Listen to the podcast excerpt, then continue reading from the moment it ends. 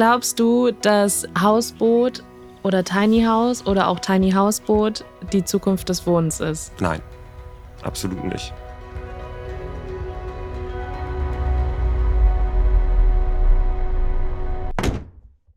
Na, das ist doch ein vielversprechender Anfang.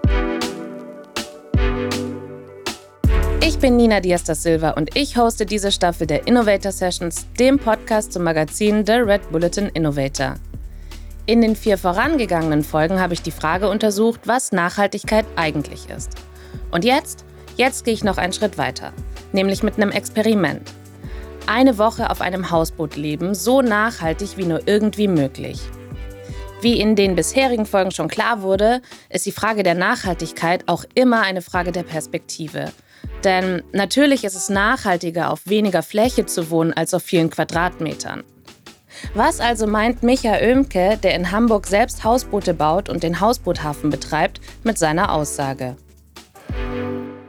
Die Flächen sind viel zu begrenzt, gerade in Städten, um mit Tiny Houses oder Hausbooten das, ich sag mal, Wohnungsproblem zu lösen. Es kann ein Aspekt sein, der für eine begrenzte Anzahl an Menschen dabei hilfreich ist. Nur, wo willst du in Hamburg Tiny Houses hinstellen? So, die Flächen sind wirklich rar.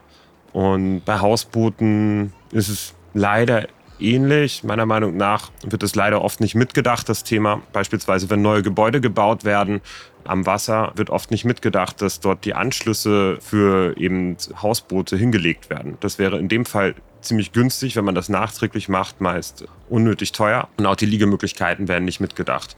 Das führt dazu, dass es auch in dem Bereich extrem wenig Plätze gibt. Es gibt von Hamburg ausgewiesene Stellen oder passiert seit Jahren auch extrem wenig. Also es gibt wenig Projekte, die wirklich zum Wohnen auf dem Wasser geeignet sind. Ich denke, dass in den nächsten zehn Jahren da noch was passiert und noch einige Flächen vielleicht sogar dazukommen aus dem Hafengebiet, die vielleicht nicht mehr so wirtschaftlich genutzt werden. Nur das Wohnungsproblem wird es nicht lösen. Gut, das klingt nachvollziehbar. Denn klar gibt es in Hamburg viel Wasser und sicherlich wird es auch charmant aussehen, wenn die Kanäle so von Booten besiedelt werden, wie zum Beispiel in Amsterdam. Aber wer schon mal Urlaub auf einem Hausboot machen wollte oder auch gemacht hat, der weiß, es ist sehr teuer. Nicht anders sähe da der Unterhalt zum Wohnen aus. Wie Micha sagt, wäre das also nur eine Lösung für eine sehr kleine Gruppe an Leuten.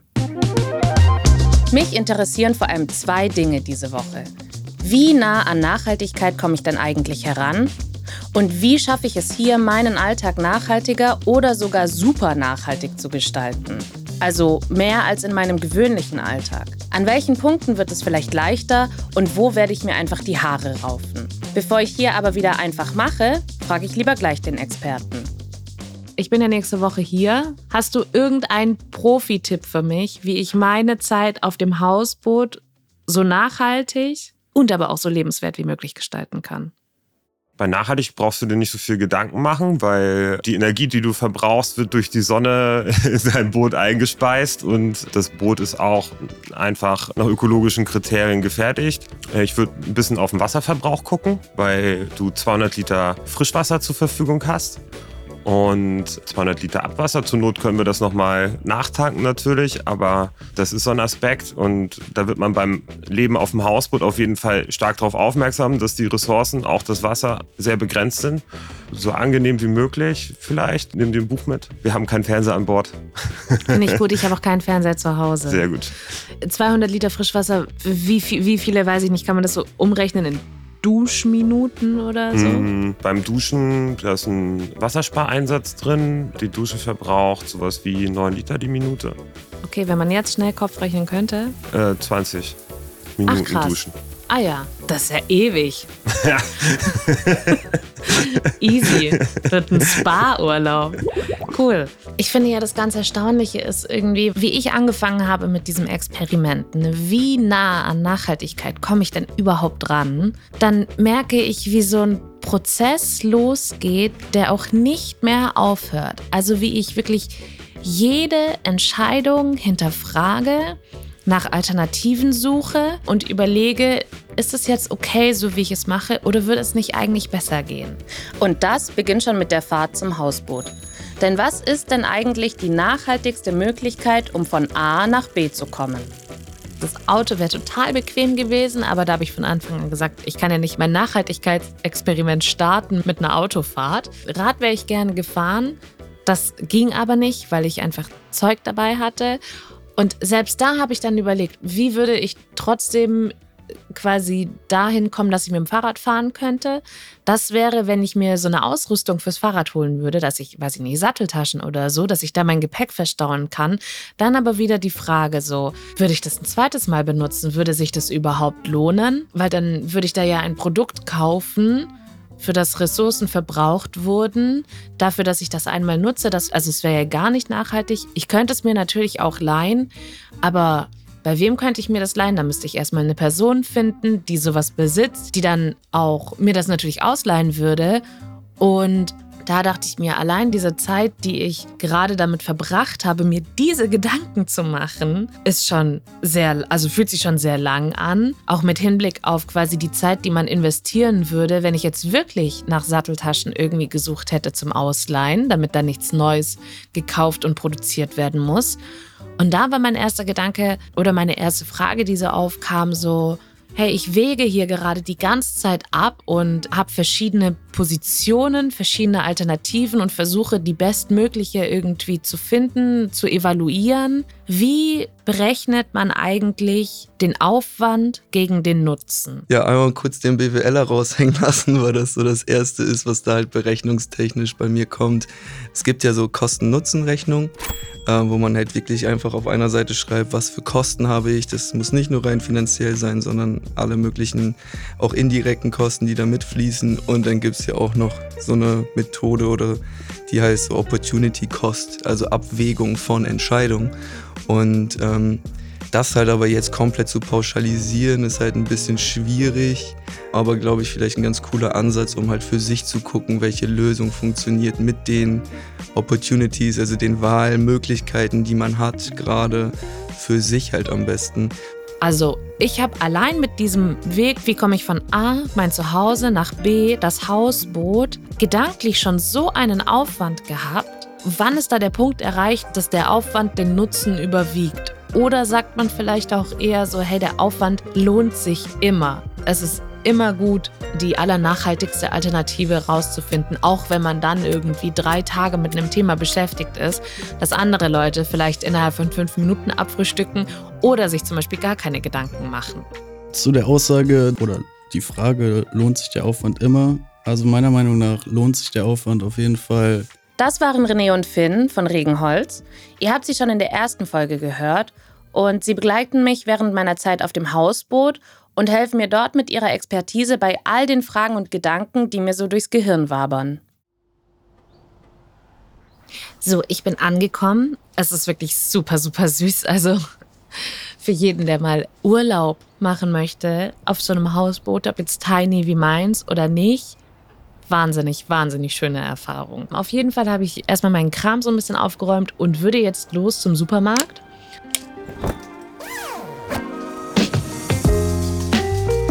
Ich habe eben mal geschaut. Es gibt tatsächlich hier auf der Ecke nur einen Supermarkt, den ich fußläufig erreichen kann. Ne? Ich muss ja zu Fuß hin.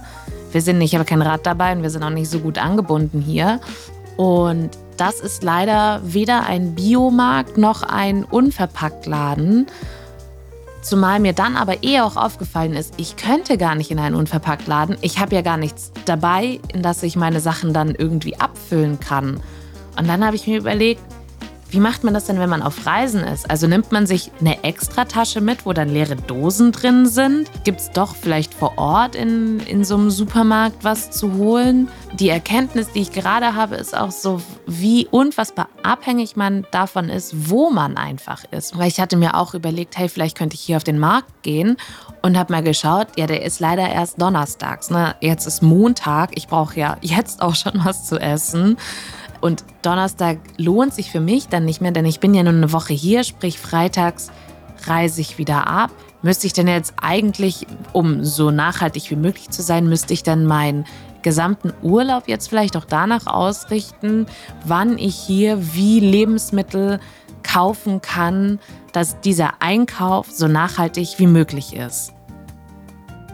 Genau, ein, zwei Gedanken hätte ich dazu, tatsächlich, wie man sowas halt gestalten könnte auf Reisen. Ähm, nichtsdestotrotz aber auch wieder die Erkenntnis, wie krass man dann doch von der Region abhängig ist, wie bewusst man leben kann. Also dieser Zugang zu diesen ganzen Themen. Es fällt dann immer so leicht in dieser Großstadt Metropole, wo jeder Zugang da ist ähm, aber dann halt dann doch nicht so einfach auf alle irgendwie übertragbar. Ich hatte gerade nur kurz so zwei Gedanken, was glaube ich auch weit verbreitet ist heutzutage. Einmal so dieses Einkaufen gehen, dass man irgendwie einen eigenen Jutebeutel mitbringt, so äh, ist glaube ich eine Leichtigkeit ähm, und nicht immer irgendwie eine Plastiktüte kaufen muss. Aber ich musste auch dran denken, vor allem dieses unverpackt und Gläschen irgendwie back in time. Ähm, so wie, also früher, also ich kenne es von zu Hause, dann wurden halt irgendwie mit Apfelmus oder irgendwelche Gläser, die dann doch nicht mehrweg waren, wurden danach dann irgendwie ausgewaschen, mit Deckeln und so behalten, falls man dann doch mal Eintöpfe oder Marmelade und so macht. Das heißt, man könnte dann auch irgendwie in Regionen gucken, dass man dann halt solche Glasbehältnisse dann vielleicht wählt, statt halt irgendwie Plastikverpackung, dass man die dann doch wieder nutzen kann und vielleicht dann drei Tage später zum Unverpacktladen meine Möglichkeiten auf dem Boot sind natürlich total begrenzt. Ich habe zum Beispiel keinen Stauraum oder auch gar keinen Backofen.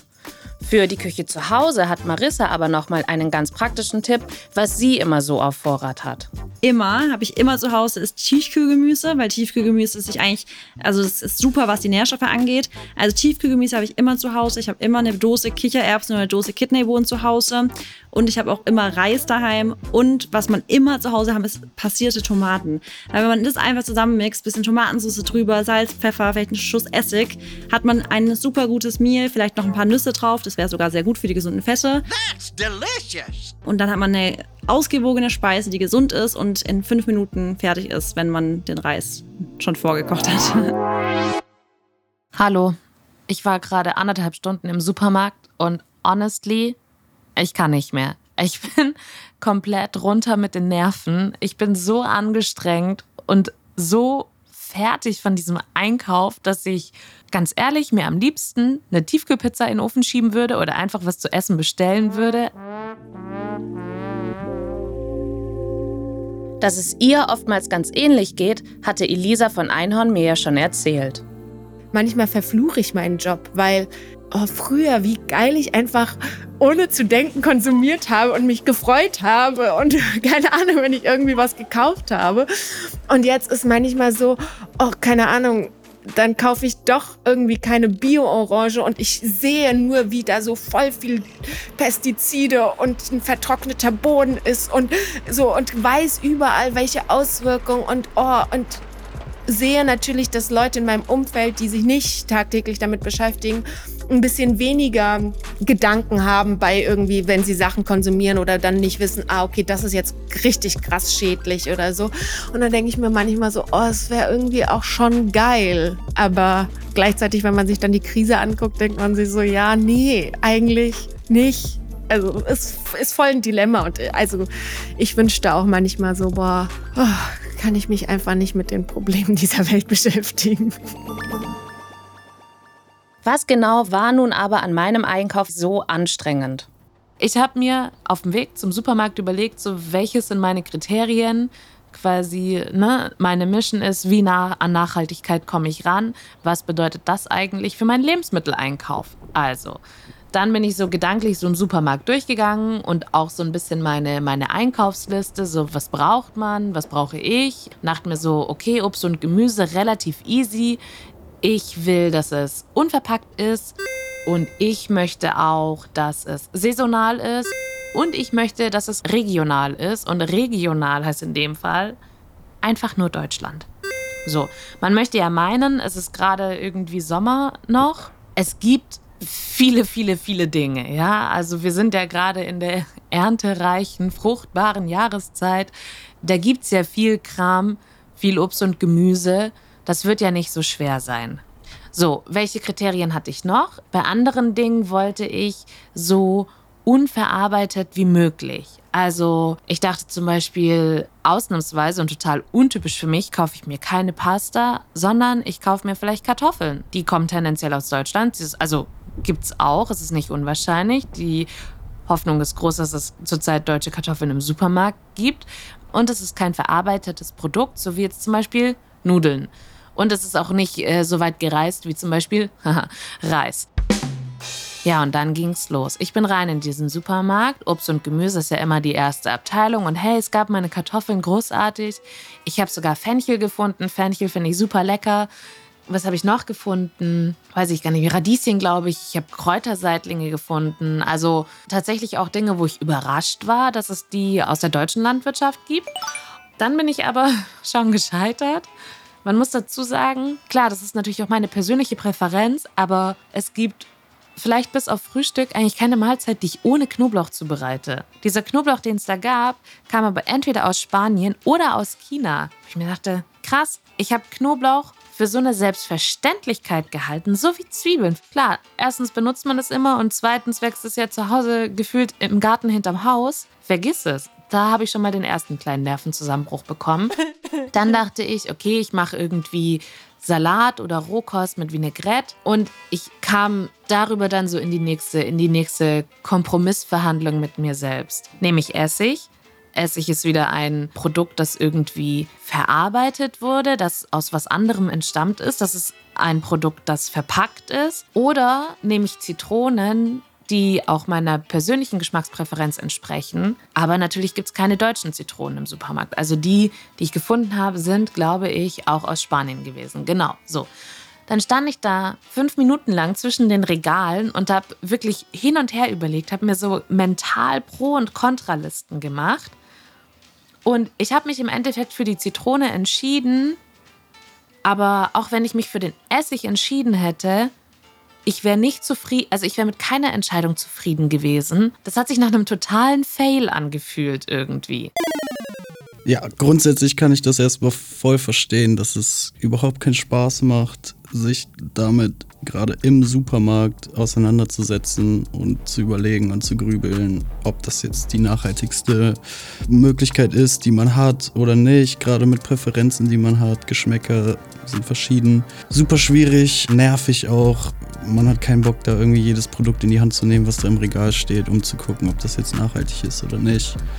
Da sehe ich auch eigentlich wieder eher die Unternehmen, die Hersteller in Verpflichtung, das kenntlich zu machen, dass es da irgendwie einen Standard gibt, dass man das auf einen Blick sieht, irgendwie dann auch vergleichen kann mit anderen Produkten und nicht anhand von hübschen Verpackungen und Marketingversprechen da entscheiden muss. Diese Frustration kann ich auch voll nachvollziehen, die verspüren wir auch. Bei manchen Produkten gibt es einfach dann, also wenn wir was bauen, gibt es einfach keine Alternativen, die passen. Da muss man dann leider in den sauren Apfel greifen und auch mal Produkte kaufen, die nicht cool sind und irgendwie damit leben. Das hat natürlich immer einen bitteren Beigeschmack, weil man dann seiner Vision irgendwie wieder ein Stück wegrückt, so, weil man dann doch wieder Produkte verwendet, die nicht cool sind. Wäre man richtig radikal, dürfte man das ja gar nicht machen. Ist dann halt immer so ein Abwägen. Also einerseits natürlich auch irgendwie unternehmerisch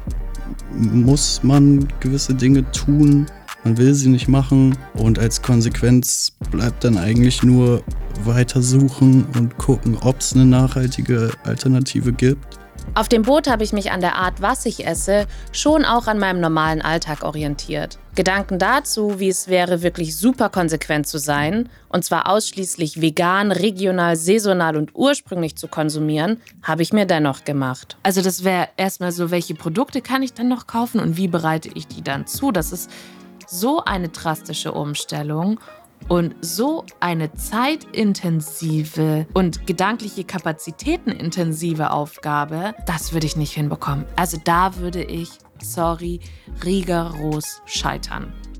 Denn jegliche Alternativen oder auch die simpelsten Dinge, wie beispielsweise Tofu oder Reis oder auch Nudeln, würden aus meinem Ernährungsplan rausfallen. Ich glaube schon, dass du das auf jeden Fall schaffen würdest, dir klarzumachen, wie der nachhaltigste Weg ist und dass du da, glaube ich, gar nicht verzweifeln musst, weil du bist da ja auch nicht alleine. Es gibt ja viele Menschen, die sich um dieses Thema kümmern und gut Bescheid wissen und eine Meinung dazu haben, forschen, wie auch immer. Und mit Hilfe derer Meinung oder deren Forschung kriegt man das auf jeden Fall hin. Man muss das auch nicht alles für sich selber alleine rausfinden und die ganze Arbeit von null beginnen. Man muss halt vielleicht gucken, dass man vertrauenswürdige Menschen, Organisationen, Unternehmen findet, die genau das machen. Aber ich glaube, verzweifeln und aufgeben ist auf jeden Fall der falsche Weg, sondern genau da müssen wir dann anpacken und irgendwie gucken, dass man eine Lösung findet, egal worum es geht. Also, ich merke gerade, es ist definitiv ein Unterschied, ob man wassersparend lebt oder ob man jedes Mal, wenn man den Hahn aufdreht, ganz konkret damit konfrontiert ist, sparsam zu sein. Ich habe hier auf dem Boot einen Tank, in den passen 200 Liter Frischwasser. Sprich, ich habe für die Woche 200 Liter Frischwasser, die müssen reichen. Ich hatte mich ja mal gefragt, das entspricht ungefähr 20 Duschminuten. Also wenn man hier den Hahn ganz aufdreht, kommen da 8 Liter die Minute raus. Die haben bei ihren Hähnen hier so extra Spareinsätze. Und ich finde schon 8 Liter in der Minute ist schon richtig, richtig viel auch. Also ich weiß, ich habe ein begrenztes Kontingent, damit muss ich klarkommen. Stresst mich total, ehrlich gesagt total. Ich mache den Hahn ganz schnell auf und dann ganz schnell wieder zu. Und nicht nur, dass ich weiß, dass dieses Wasser begrenzt ist, es geht auch jedes Mal die Pumpe an, die hier in dem Boot eingebaut ist, um das Wasser eben zu befördern und die ist laut. Das heißt, ich habe auch jedes Mal zusätzlich noch so ein auditives Signal, einen hörbaren Hinweis, dass ich gerade Wasser verbrauche. Das ist total absurd, weil ich auch so wieder mit einem Thema konfrontiert werde, mit dem ich auf diese Art mich noch nie befassen musste, was mich auch in eine total neue Situation bringt. Und da habe ich mir dann gedacht, so hey, also ich bin zum einen gespannt, wie viel Wasser ich verbrauche so im Laufe der Woche. Dann habe ich mich gefragt, wie viel Wasser verbraucht man eigentlich täglich so in seinem normalen Alltag? Und ich habe hier eine Toilette, die funktioniert mit Strom, das heißt, es gibt keine Spülung. Aber wie viel Wasser geht eigentlich bei einer so einer Spülung drauf? So wie viel Wasser haue ich eigentlich raus, wenn ich auf Klo gewesen bin?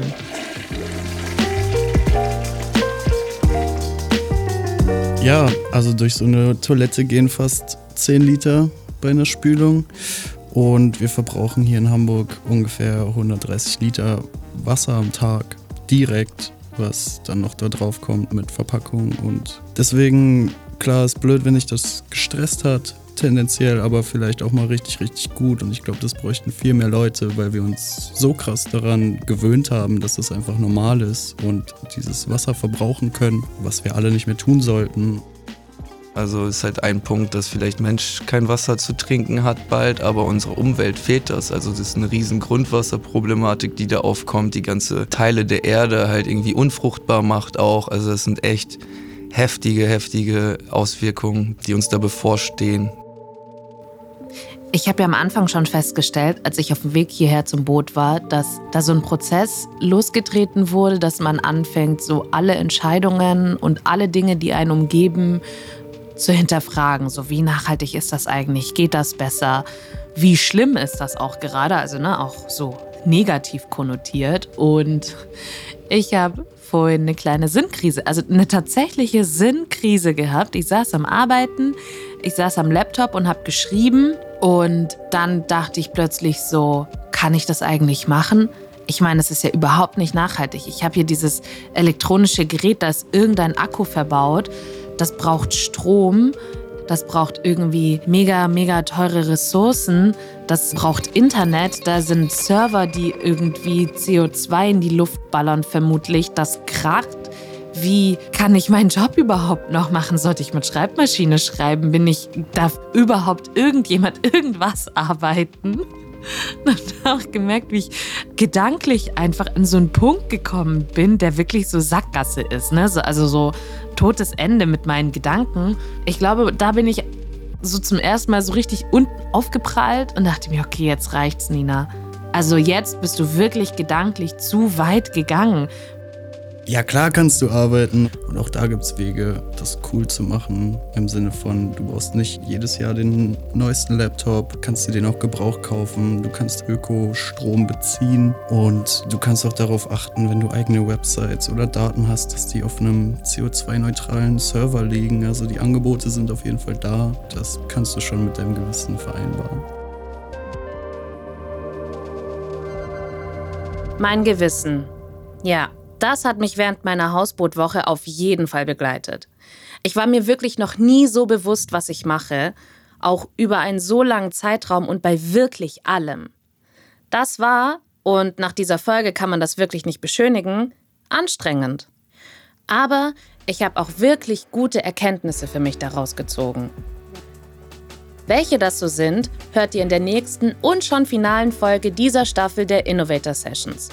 Um die nicht zu verpassen, folgt uns auf Spotify, Apple Podcasts und Instagram und lasst gerne eine Bewertung da. Wir hören uns in zwei Wochen und bis dahin noch ein letzter Tipp von den Experten René und Finn. Kann ich voll nachvollziehen, dass das sehr unglücklich macht und gerade auch am Gewissen nagt, sollte aber jedem Menschen auf jeden Fall dazu aufrufen, trotzdem das mal auszuprobieren.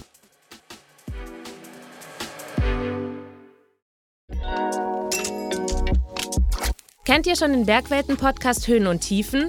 Darin stellt sich die Bergwelten-Redaktion den großen Fragen des Lebens, die uns in den Bergen besonders intensiv begegnen.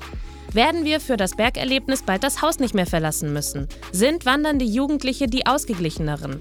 Und gibt es Kraftplätze wirklich? Hört rein und findet es heraus. Den Bergwelten-Podcast Höhen und Tiefen findet ihr überall, wo es Podcasts gibt.